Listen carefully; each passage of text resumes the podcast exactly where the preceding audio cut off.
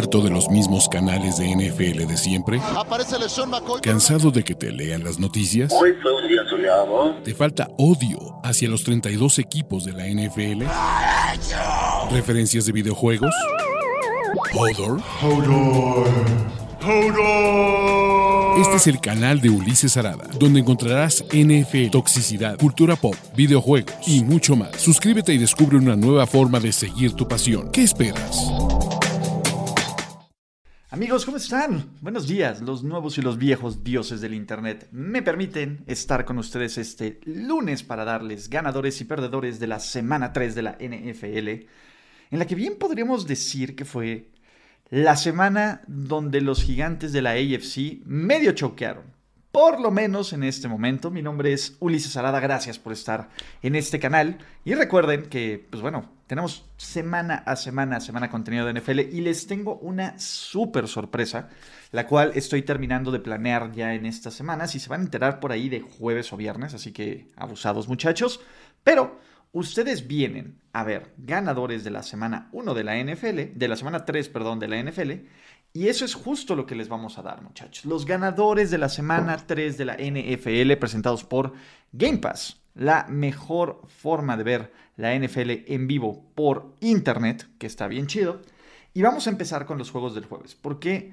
Porque creo que, digo, los Browns, que están 2-1, sí, de líderes de división, sí, pues están 2-1 porque tienen a Nick Chubb. Y Nick Chubb me parece que es un pedazo de jugador. Muchos de ustedes lo mataron la semana pasada por el touchdown que no debió haber sido y que anotó y que derivó la catástrofe en contra de los Jets. La verdad es que Nick Chubb se puso encima literalmente a toda la ofensiva de los Cleveland Browns y tuvo 23 yardas para 113, 23 acarreos para 113 yardas, un touchdown y lo más importante fueron estas yardas después del contacto que fueron más de 100. El tipo golpeaba, y golpeaba, y golpeaba, y golpeaba, y castigaba la defensiva de los Steelers hasta que los quebró, total y absolutamente. Evidentemente su touchdown en el tercer, en último cuarto es con el que se pone arriba los Steelers, ¿no? que diga, arriba los Browns 23-14.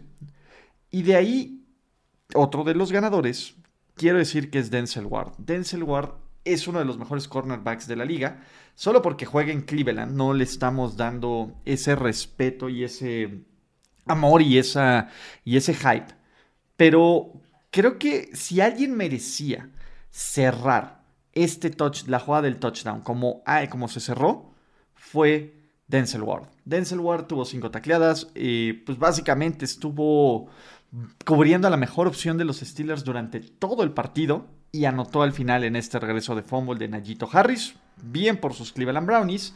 Vamos a los juegos del domingo y tenemos que empezar con Jeremy Chin. Uy, Jeremy Chin, desde hace ya varias temporadas, es un pedazo de jugador. Un pedazo de jugador en todo el sentido de la palabra. Y me parece que es uno de los tipos más dinámicos que existe en este NFL como safety. Creo que estamos viviendo una era de safety bien padre. Y Jeremy Chin agarró y se aventó seis tacleadas, bueno, ocho tacleadas, si le ponen las dos asistencias, un sack, pero vivía permanentemente en la mente de James Winston. El tipo presionando, desviando pases, eh, teniendo el único sack de esta defensiva de los Panthers en cobertura. Madre, qué actuación hizo y qué, qué bueno, porque le surgía a los Panthers. Punto. Carolina era un equipo que necesitaba una W urgentemente para aliviar ciertos problemas que se tenían. Y ahí están. Y los Panthers, pues véanlos ahora. Ahí van medio compitiendo por su división Vamos a hablar de los Dubbers. Y también va a haber Dubbers en la sección de perdedores. Pero en la sección de ganadores quiero destacar a dos personas. Uno es Khalil Herbert. Khalil Herbert eh, le dio una dimensión que el ataque de... ¿Cómo se llama? Que el ataque de... Pues sí, de los Bears no tenía. Ese es el punto. Khalil Herbert hizo una ofensiva espectacular, porque esa es la verdad y entró como suplente de Montgomery tras la lesión, habrá que ver qué tanto está. Pero se nota desde, eh, desde el instante en que tiene el balón que es un jugador especial. Básicamente Herbert tuvo 157 yardas por tierra, 12 yardas por pase, dos anotaciones y acarreos largos, acarreos cortos. En algún momento este juego se veía complicado para los Bears, sí. Pero Herbert los mantuvo ahí a la ofensiva. Pues venga, Khalil Herbert tuvo casi la mitad de las 383, 363 yardas de ofensiva total que nos mostraron los Bears en este partido. O sea, ese es el punto. Fue, fue una actuación ofensiva paupérrima de Chicago, pero Herbert puso de su parte. El que sí es un capo de capos, de capos, de hipercapos, se llama Rockwan Smith. Rockwan Smith es un pedazo de jugador, un pedazo de jugador y los Bears son afortunados de que no lo cambiaron. Por lo menos en el pequeño o en el, en el corto plazo. Rockwan Smith tiene la intercepción que termina siendo la clave para la victoria de los Bears. Pero no solo eso, Rockwan Smith, el tipo eh, parecía que no iba a jugar porque estaba tocado. Y estuvo volando literalmente en el terreno de juego con 16 tacleadas, una intercepción y frenando y frustrando a la ofensiva de los Texans todo lo posible.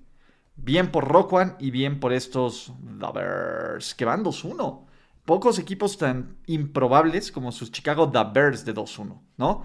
Y ayer, en el stream de reacciones rápidas, ¿no? Eh, hubo un dude que me dejó en los comentarios, ¿por qué no hablas de Jalen Pitre? Solo porque juega. Iba a hablar de Jalen Pitre, te lo prometo, ¿no? Y por eso está aquí Jalen Pitre, porque Jalen Pitre, el safety novato, se aventó otras dos intercepciones, tiene dos sacks. En general, de poco a poco estos Texans todavía no están para competirle a los Big Boys, pero poco a poco están empezando a hacer jugadas bien, bien interesantes. Y eso es lo que a mí me gusta. Creo que Jalen Pitre hizo, está mostrando la habilidad de playmaker que puede ser para esta defensiva de los Texans, junto con Jerry Hughes, que aparte Jerry Hughes tuvo otros dos sacks. O sea, que, que Jerry Hughes ande como, como cazacabezas me parece mucho al tema ahí de Robert Quinn, ¿no? De, de, estos veteranos que están volando. Creo que por ahí hay algo que se puede construir con los Texans. Bien por los Texans, solo por eso, porque aún no ganan, pero venga. Otro ganador. En general los Colts, o sea, creo que el partido de los Colts fue una, una tormenta perfecta, por así decirlo, pero pues Indianapolis le urgía ganar de cualquier forma, haya sido como haya sido, ¿no? Por, ahí, por así decir. Pero esta defensiva frenó a un ataque de los Chiefs que lucía imparable, sin DeForest Buckner, a 313 yardas, a 3 de 10 en terceras oportunidades, a 2 entregas de balón, a todo este proceso, ¿no? Por tierra, Kansas City fue inexistente, 5.3 yardas por jugada, lo cual es una, una, una cosa increíble. Y evidentemente, pues bueno, parte de esta magia de la defensiva de los Colts también fue ayudada por algunos errores de Kansas City, pero no voy a menos... A ver, sienten fans de los Colts, fans de los Dolphins, que estamos diciendo es que los otros equipos perdieron por su culpa. No, a ver. El, el equipo que ejecutó mejor ganó. El equipo que se adaptó mejor a las circunstancias ganó. Hubo uno, cinco, siete momentos donde este partido se pudo haber perdido, sí, pero no se perdió. Y es uno de estos triunfos que pueden cambiarte la cara de la temporada, fans de los Colts. Así que bien por esta defensa y bien por Mike McDaniel. ¡Ay, Dios! Yo era de los principales escépticos de Mike McDaniel. Yo, como, Flores Boy, ¿no? De, mi querido Brian Flores, decía, no, pues es que, ¿cómo creen? Me parece que fue un error dejar ir a Brian Flores. Y, pues bueno, tras tres partidos y tras el único invicto de la conferencia americana, que son sus Miami Dolphins, puedo decirle sin miedo a equivocar, equivocarme, que me equivoqué yo, ¿no? Eh, creo que aquí sí y, hay que darle todo el crédito a sus fans de los Miami Dolphins, porque la neta es que sí hay que darles todo su crédito, Dolphins. Regodeense en su crapulencia. Sean felices, disfruten este 3-0. ¿Hace cuánto que no eran el último equipo en perder el invicto en la NFL?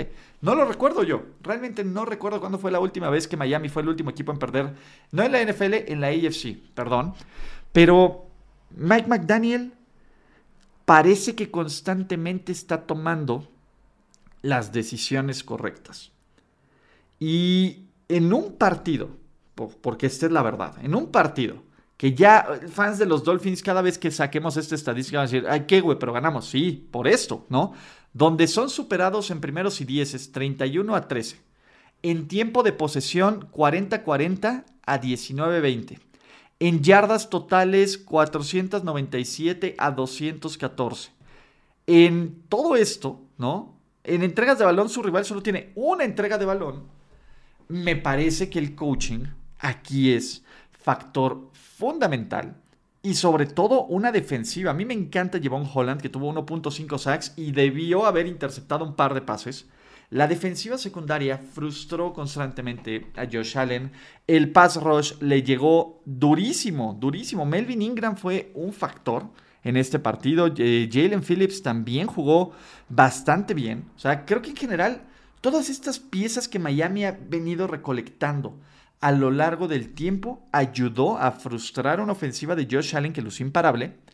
Y Josh, y en serio, Mike McDaniel manejo de partido, ¿no? Que bueno, ahí yo le criticaría nada más el último pase que le, eh, en tercera y en tercera y diez, que le avienta con Tua, que es incompleto y para el reloj, pero hasta se pudieron sobreponer, y esa es la verdad, al, a, un safety que fue el bot punt. Entonces, bien por los Dolphins. Creo que, creo que los Dolphins están mostrando que, uno, van a ser un equipo bien interesante esta temporada. No solo se van a, eh, por lo menos ahorita y como, como está armado el equipo en septiembre, no solo se van a conformar con estar en playoffs. Me parece que estos Miami Dolphins, si siguen evolucionando, si siguen mostrando este nivel, pues hay que empezarlos a tomar como un serio equipo que puede hacer ruido en los playoffs, ¿vale? Personalmente, personalmente, y puedan tirarme la que hay que quieran fans de los Dolphins, creo que Buffalo es un equipo un poco mejor, pero era lo que yo quería ver, era quería ver esta diferencia, que, que no se vieran las madrizas de otros años y eso no se vio. Felicidades. La línea ofensiva de los Vikings. Creo que algo que me gustó de este partido, además de, que, pues bueno, Dan fue Dan, eh, pues que este equipo de los Vikings y sobre todo los actores secundarios de los Vikings, con la lesión de Mattison, con la desaparición básicamente de Justin Jefferson con tres recepciones para 14 yardas, pues bueno, Mattison tuvo el touchdown de, que los pone 24-21 y KJ Osborne es vital en la última serie ofensiva para darle la vuelta 28-24 para sus Minnesota Vikings. Minnesota sufrió de más ante un rival que ya no se puede menospreciar, y eso creo que sí es un punto, ya no podemos ningunear a sus Detroit Lions. Ese es un punto, ¿no? Detroit es un equipo entretenido de ver, muy entretenido de ver, creo que tiene una ofensiva bien interesante y que cuando DeAndre Swift esté sano, porque se nota que no lo está, pues ahí empezarán a cambiar las cosas. Pero estos Lions, pues choquearon un poquito, debieron de haber ganado este partido. Esto no afecta a, los Vikings que tienen este triunfo, que se mantienen en la cima de la división empatado con los, con los Packers y con los Bears, pero no sé, ¿no, no ustedes tienen esta sensación de que, de que estos Vikings como que les falta algo o, o están medio raritos? No lo sé, o soy solo yo. Más ganadores, mi correback favorito, Lamar Jackson. Lamar Jackson está teniendo una temporada brutal espectacular, dominante, elite, lo que lo quieran. Eh, aquel que no sabe lanzar, y comillas editoriales, por si ustedes están escuchando esto como podcast, y si ustedes están escuchando esto como podcast, no olviden suscribirse y dejar su calificación en su plataforma favorita de stream. Y si lo están viendo en el YouTube, también suscríbanse, perros, y también dejen sus comentarios, sus likes, compártanlo con sus amigos. Les digo, vienen cosas bien chidas, entonces aguas, ¿no? Pero Lamar Jackson, 107 yardas y un touchdown por tierra. Y sobre todo el touchdown por tierra viene para cerrar un intento de regreso de los Patriots que les pasó después. Lo que es espectacular de Lamar Jackson es Lamar Jackson como pasador. 218 yardas, 4 anotaciones, una intercepción, un QB rating de 110.3.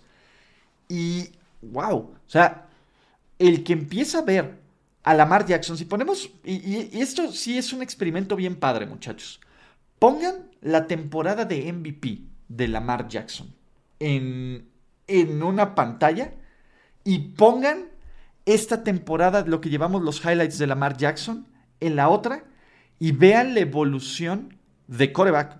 Cada año Lamar Jackson nos muestra que es un mejor coreback sin poner en duda o sin dejar de ser una de las armas explosivas más peligrosas de toda la NFL. Ergo, esta evolución, este, este equipo que además, seamos realistas, ¿cuántos de ustedes estaban preocupados porque decían, es que los Ravens no tienen receptores, ¿cómo, cómo va a funcionar esta ofensiva aérea? Pues Lamar Jackson está de líder de pases de touchdown, así de sencillo. Entonces, creo que Lamar Jackson, así, perdón, por el hipo, que Lamar Jackson, así como, como otros jugadores ya se están quitando este estigma, deberíamos de empezarle a quitar de esto del correback y que de que si sigue corriendo se va a lesionar y de que no sabe lanzar, etcétera, etcétera.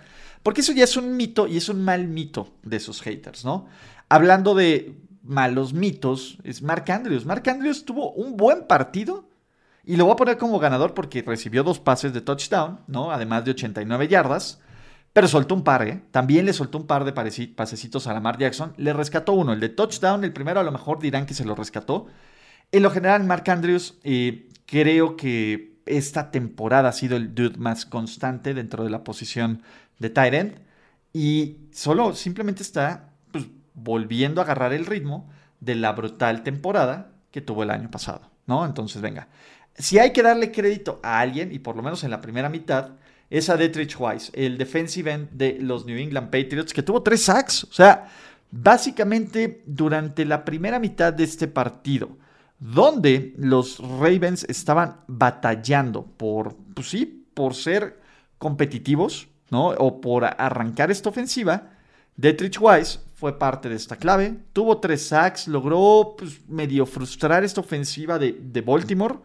Obviamente, pues bueno, al final este equipo se, desfondó y se rompió eh, el hechizo mágico, pero, pues venga, ¿no? Eh, pues, por, por Detrich Wise no fue, fue por otros factores.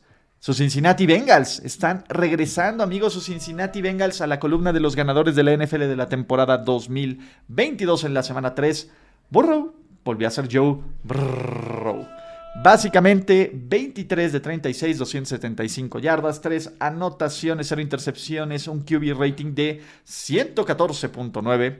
Y pues bueno, entre el pase a Perrin, entre el pase a Tyler Boyd, que pues bueno, Boyd se rompe esta tacleada, pero la movilidad que tuvo, la toma de decisiones, el, toda esta capacidad de... Se vio el Burrow, que pues nos enamoró, la temporada pasada. Es cierto, son los Jets. Pero bueno, no se había visto este Burrow contra el cascajo de los Cowboys o contra los Steelers. Entonces, pasos pequeños, muchachos, ¿no? Cincinnati gana. Cincinnati por lo menos se mantiene en la pelea por un lugar de playoffs. Y el problema es que Cincinnati va a enfrentar a los Red Hot Miami Dolphins, que están absolutamente con todo, con el debut del White Tiger de este uniforme, que la neta es que está chido. Así que va a ser un duelo bien interesante en Thursday Night Football. También yo quiero destacar el perro trabajo que hizo Trey Hendrickson. Madre mía, con la brutal, salvaje paliza que le mete Trey Hendrickson a la línea ofensiva de los Jets y a Joe Flaco. 2.5 sacks, ¿no? Para menos 21 yardas, maravilloso. No solo eso, muchachos, Dos fumbles. Dos fumbles de Elite Joe Flaco. Y Trey Hendrickson es una máquina, cabrón. Desde, ha, lucido como una brutal contratación de agencia libre. Cuando, no cuando parecía que iba a ser bueno a secas, cuando yo pensaba que iban a extrañar a Carl Lawson, los Cincinnati Bengals ganando, pues no sé si como siempre, pero ganando duro, ¿no? ¿Y qué más tenemos? Ganadores de la semana, Derrick Henry. Derrick Henry volvió en forma de fichas, ¿no? Poco a poco vimos este Derrick Henry de antaño corriendo de forma violenta, atacando a la defensiva de los Raiders, sacando yardas después del contacto, 85 yardas por tierra y un touchdown, 58 yardas por pase en 5 recepciones en general. Pues Derrick Henry fue este caballito de batalla, caballito de batalla, golpe, golpe, golpe, que ayudó a los Titans a construir una ventaja de 28-10 en la primera mitad. Que casi tiran a la basura, total y absolutamente. Total y absolutamente.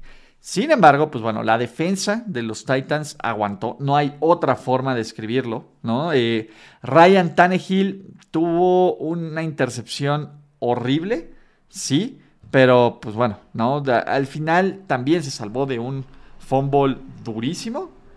Pero los Titans ganaron también. No es bonito, no está padre. De los Raiders, de hecho, viene un video especial de analizar cómo es posible que este equipo, que fue una de las historias más brillantes y bonitas de la liga, pues ahora esté 0-3, ¿no? Porque hablemos de equipos que calificaron el año pasado a playoffs y han sido decepcionantes. Sus Las Vegas Raiders es uno, sus New England Patriots es otro, Cincinnati por ahí está eh, pues también dando un poco de pena, Tennessee está dando un poco de pena, los Cardinals siempre dan pena, pero pues ahí están también en esta conversación. Entonces, ese es mi punto, ¿no? Vamos a ver cómo se logran levantar estos Raiders. Si se logran levantar, solo siete equipos desde 1990 han empezado, eh, han calificado a playoffs al empezar 0-3, ¿no? Eh, quiero ah, darle un reconocimiento a Mac Hollins. Mac Hollins básicamente fue el hombre equipo aquí. En otro partido, donde Davante Adams sí anotó, pero estuvo limitado a 36 yardas, donde Darren Waller tuvo 22, donde pues básicamente no estaba, no estaba Hunter Renfro, pues Hollins fue quien básicamente se volvió el hombre ofensiva. Tuvo un pase para 4 yardas para empezar, lo cual eh, pues está interesante, pero tuvo 8 recepciones, 158 yardas y una anotación en sustitución de, del arma blanca. Y por momentos el dude se ve muchísimo más grande que el resto de la competencia. Creo que McDaniels, Josh McDaniels, debería de aprovechar este cuate que es un que es un match, una pesadilla de matchup para los rivales. Vayamos con más ganadores. Volé, Les Eagles. Volé. Fly Eagles Fly on the road to victory. Trataré de ser breve con, con mi amor a los Eagles, porque ustedes ya lo saben, ¿no? Jalen Hurts, 340 yardas, 3 touchdowns, 0 intercepciones, QB rating de 123.5. Sus momios de MVP de la temporada han pasado de más 3.300 cuando yo se los dije en agosto a más miserables 700. Básicamente ya le habrían ganado un chorro ese momio y tendrían un ticket bien interesante para ganar. Entonces, de nada, niños, ¿no? ¿Qué más tenemos aquí? Me parece que Jalen Hurts está en un control total y absoluto de esta ofensiva que además luce bien peligrosa en pases profundos, en pases cortos, en rollouts, en pases pantalla. Con todos los ganaron. O sea, el pase profundo de Devonte Smith fue imparable, otro de nuestros ganadores. 8 recepciones, 159, 169 yardas y una anotación. Pero el pase pantalla, sobre todo con el que anota Dalitas Goddard, también fue un tema. Y también fue un tema intratable. AJ Brown en el centro del terreno de juego, cuando corre estos slants, cuando corre estas rutas eh, rápidas, es una pesadilla para los Commanders en general. Pues bueno, Filadelfia destruyó a Washington por dos cuartos y manejó el partido durante la segunda mitad. No se metió en complicaciones, corrió medianamente bien el balón, ¿no? 72 yardas no es lo que buscaba Filadelfia, pero por pase deshizo. ¿Y saben por dónde más deshizo? Por Es lo que les digo, muchachos. La me encanta la línea defensiva de estos boleles aglés. Volé. Y tuvieron nueve sacks. O sea, Carson Wentz, por mucho que le quisieran echar la culpa a Crypto Wentz, está cañón echarle la culpa a Crypto Wentz cuando tienes una presión ahí. A ver, Javon Hargreave tuvo una. Fletcher Cox tuvo uno y medio. Sweat tuvo uno y medio. Hassan Reddick, que lo trajeron a esto, tuvo 1.5 sacks. Brandon Graham tuvo 2.5 sacks. El linebacker Edwards tuvo un sack. En general, a ver, que solo hayan provocado una entrega de balón, que esa es la verdad, que solo Filadelfia haya tenido una entrega de balón con esta presión es sorprendente. Y Filadelfia, por lo menos, está cumpliendo este estatus de, oye, vamos a ganar los juegos que tenemos que ganar de forma dominante y ya después veremos cómo nos medimos en contra de los Big Cheese de la conferencia nacional, ¿vale? Pero para mí Filadelfia, sobre todo con la derrota de Tampa Bay, más adelante de eso, pues se convierte en este equipo a seguir y en este equipo a, a poner pues básicamente todos los huevos sobre la canasta. Pero muchachos, regresó la NFL, que eso está increíble.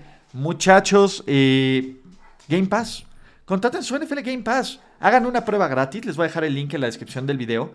Pero Game Pass está aquí. Game Pass está es la mejor forma de ver la NFL en Internet y de hecho pues ya vienen los descuentos de Game Pass del primer cuarto de la temporada, así que si aún no los aprovechan, aprovechenlos y llame ya, contrate Game Pass, nos vemos. ¿Qué más tenemos? Más ganadores.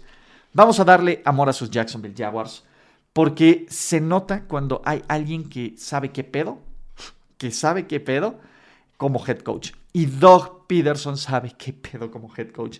Eh, lo que han hecho estos Jaguars es sorprendente, porque estos Jaguars, de no haber sido por el choke que tuvieron en contra de los Commanders, deberían de estar invictos. Los Jaguars no solo ganaron contra los Chargers, los destrozaron. Y no me importa si los Chargers estaban tocados, si los Chargers estaban sufriendo por lesiones. En el papel, los Jaguars eran un equipo inferior y destrozaron por completo a los Chargers. Punto. No hay justificación. El planteamiento de juego de Doug Peterson fue maravilloso. Trevor, Lawrence encontró a Say Jones, a Christian Kirk, a Marvin Jones, ¿no? Para, para pases de anotación. Tuvo un control total de esta ofensiva y se está viendo como el pick uno del draft que es y que como el mejor prospecto de coreback en muchos años. James Robinson está completamente recuperado, 100 yardas en 17 acarreos y la jugada clave del partido. Cuarta y uno desde la yarda 50, la escapada de 50 yardas que le cambia por completo el panorama y la historia a este equipo. Creo que estos Jaguars, pues no sé, parece que, que, que son el equipo a vencer en su división. A mí es el que más me gusta ahorita, sí. Creo que estos Jaguars, que si yo bien se los sobrevendí, a lo mejor, a lo mejor no se los sobrevendí. Creo que este equipo de Jacksonville es de esos equipos que realmente sí se veían como que podía haber una mejoría. Y todo empieza por el coaching. Y me parece no solo eso, los picks del draft, ¿no? Nakobe Dean, no, perdón, Devin Lloyd, Nakobe Dean es de los Eagles. Devin Lloyd está haciendo jugadas, eh, Christian Kirk está funcionando, todo está arrancando bien hasta hasta Trent Valky luce como un genio. Lo cual, bien por estos Jaguars. Chido.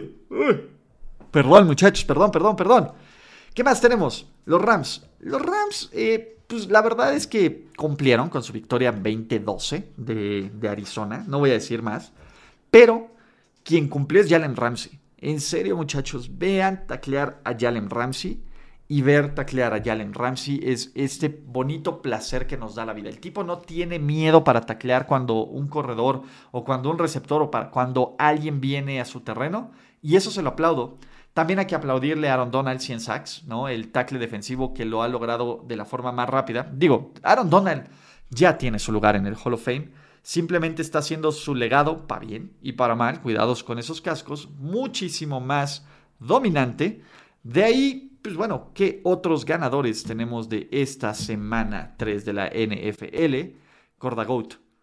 Corda Goat Patterson, qué juego. Vimos, hemos visto juegos dominantes de Corda Goat Patterson y este partido.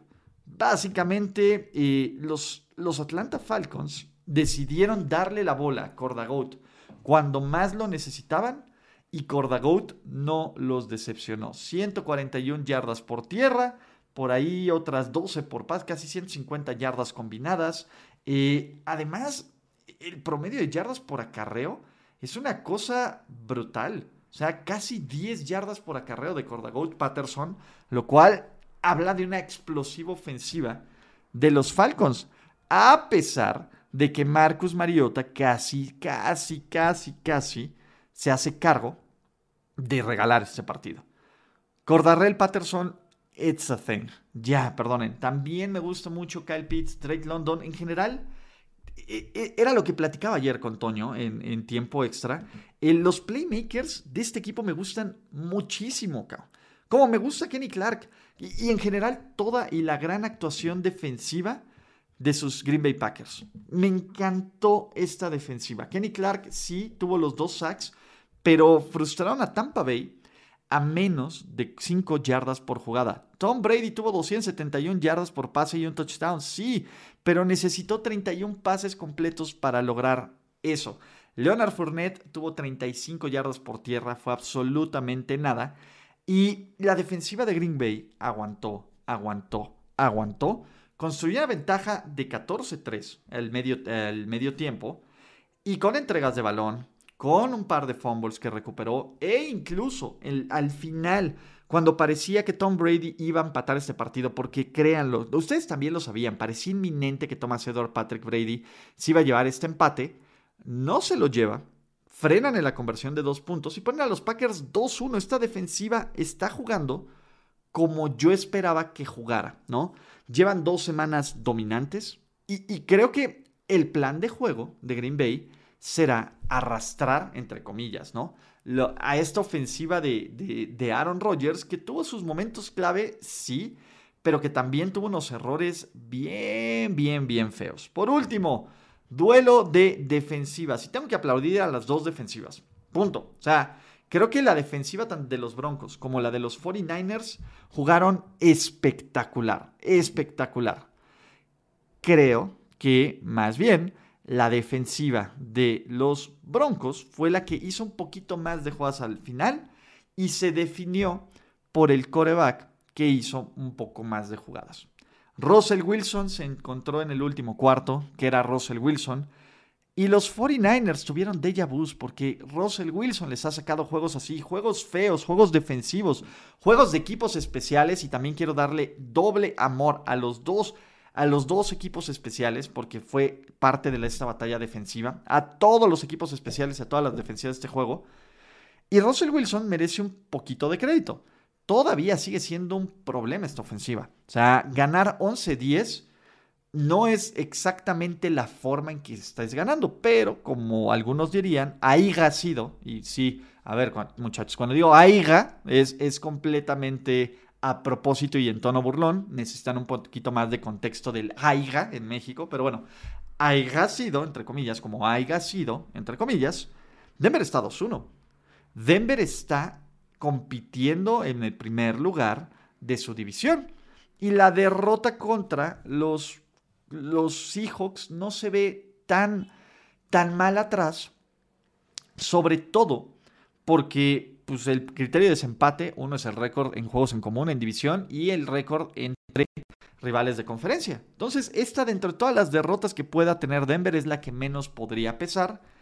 Creo que estos Broncos van a ir mejorando poco a poco. Quiero creer, quiero creer. O sea, la defensiva de Denver puso uno de 10 en terceras oportunidades a los Niners, 5.2 yardas por jugadas. En total, 267 yardas de ofensiva total.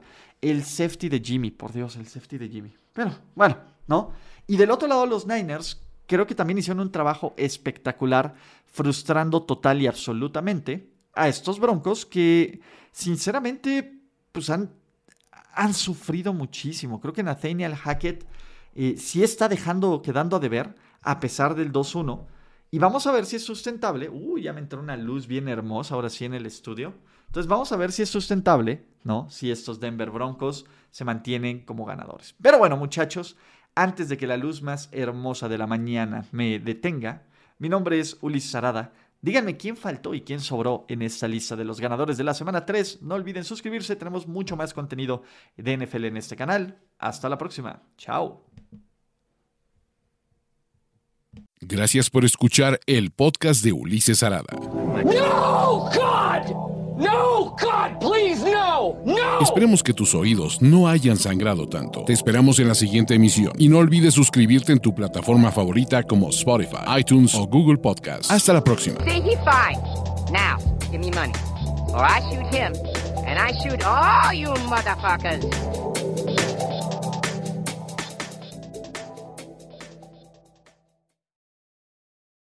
Hello, it is Ryan, and I was on a flight the other day playing one of my favorite social spin slot games on chumbacasino.com. I looked over the person sitting next to me, and you know what they were doing? They were also playing Chumba Casino. Coincidence? I think not. Everybody's loving having fun with it. Chumba Casino is home to hundreds of casino style games that you can play for free anytime, anywhere, even at 30,000 feet. So sign up now at chumbacasino.com to claim your free welcome bonus. That's chumbacasino.com and live the Chumba life. No purchase necessary. Group. Void were prohibited by law. See terms and conditions. 18 plus.